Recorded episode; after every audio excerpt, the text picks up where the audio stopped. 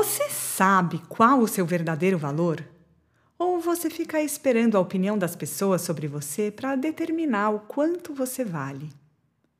Eu sou Andy Rubinstein, sou contadora de histórias. Hoje eu vim contar uma história sobre o valor das coisas. Era uma vez um jovem que foi procurar um mestre. Ele disse: Venho aqui, mestre, porque me sinto tão insignificante que não tenho forças para fazer nada. As pessoas me dizem que eu não sirvo para nada, que eu não faço nada bem, que eu sou até meio tonto. Lá dentro de mim eu sinto que não é possível que seja assim, mas eu não sei, não tenho certeza. Como eu posso melhorar? O que eu posso fazer para que os outros me deem valor? O mestre nem olhou para o rapaz como se ele realmente não importasse e respondeu: Sinto muito, rapaz, mas eu não vou poder lhe ajudar agora porque eu tenho um problema muito sério para resolver. Talvez depois. Aí o mestre fez uma pequena pausa e completou: Se você quiser me ajudar a resolver o meu problema, talvez depois eu possa lhe ajudar.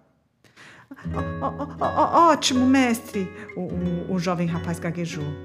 Ele continuava se sentindo cada vez menos importante. Muito bem, disse o mestre. Ele tirou um anel que ele usava no dedo mindinho e entregou o anel para o jovem e disse: Pegue o cavalo que está ali fora e vá até o mercado. Eu preciso vender esse anel para pagar uma dívida.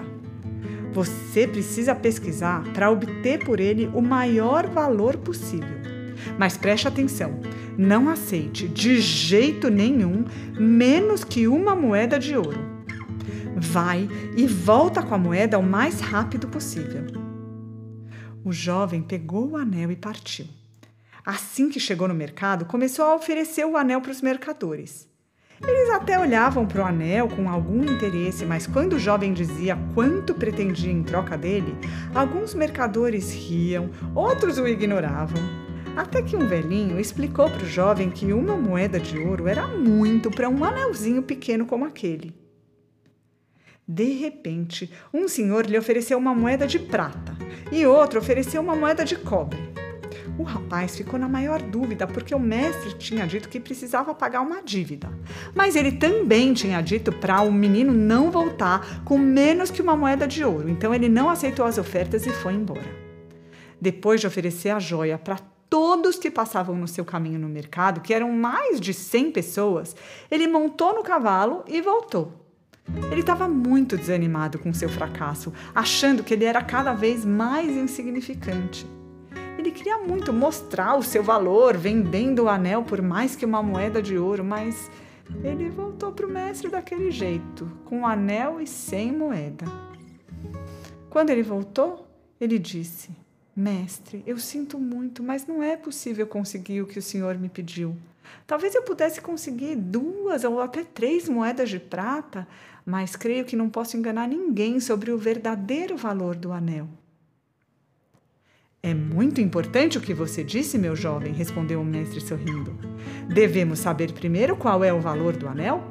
Então agora pegue o cavalo novamente e vá até o joalheiro. Quem melhor do que ele para saber o valor do anel? Diz para ele que gostaria de vender o anel e pergunte quanto ele pagaria. Agora preste atenção. Não importa quanto ele oferecer, não venda o anel e volte aqui para me contar. O jovem saiu mais uma vez a cavalo levando o anel. O joalheiro observou o anel com a luz da sua lupa, olhou com bastante atenção e depois disse: Diga para o seu mestre, rapaz, que se ele quiser vender imediatamente, eu não posso oferecer mais do que 58 moedas de ouro pelo anel.